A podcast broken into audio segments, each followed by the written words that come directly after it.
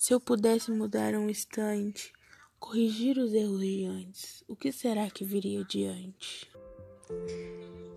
Eu voltaria no tempo, avisaria a Thomas Andrews tomar cuidado com sua criação. Ou por causa de um simples iceberg, seu navio iria ao chão, causando várias mortes sem nenhuma razão.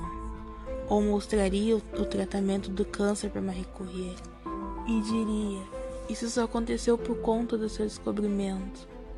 Se eu pudesse mudar o passado, tentaria impedir o rompimento das barragens de Brumadinho e Mariana e acabaria com a escravidão insana. A questão é: existiria eu se voltasse ao passado?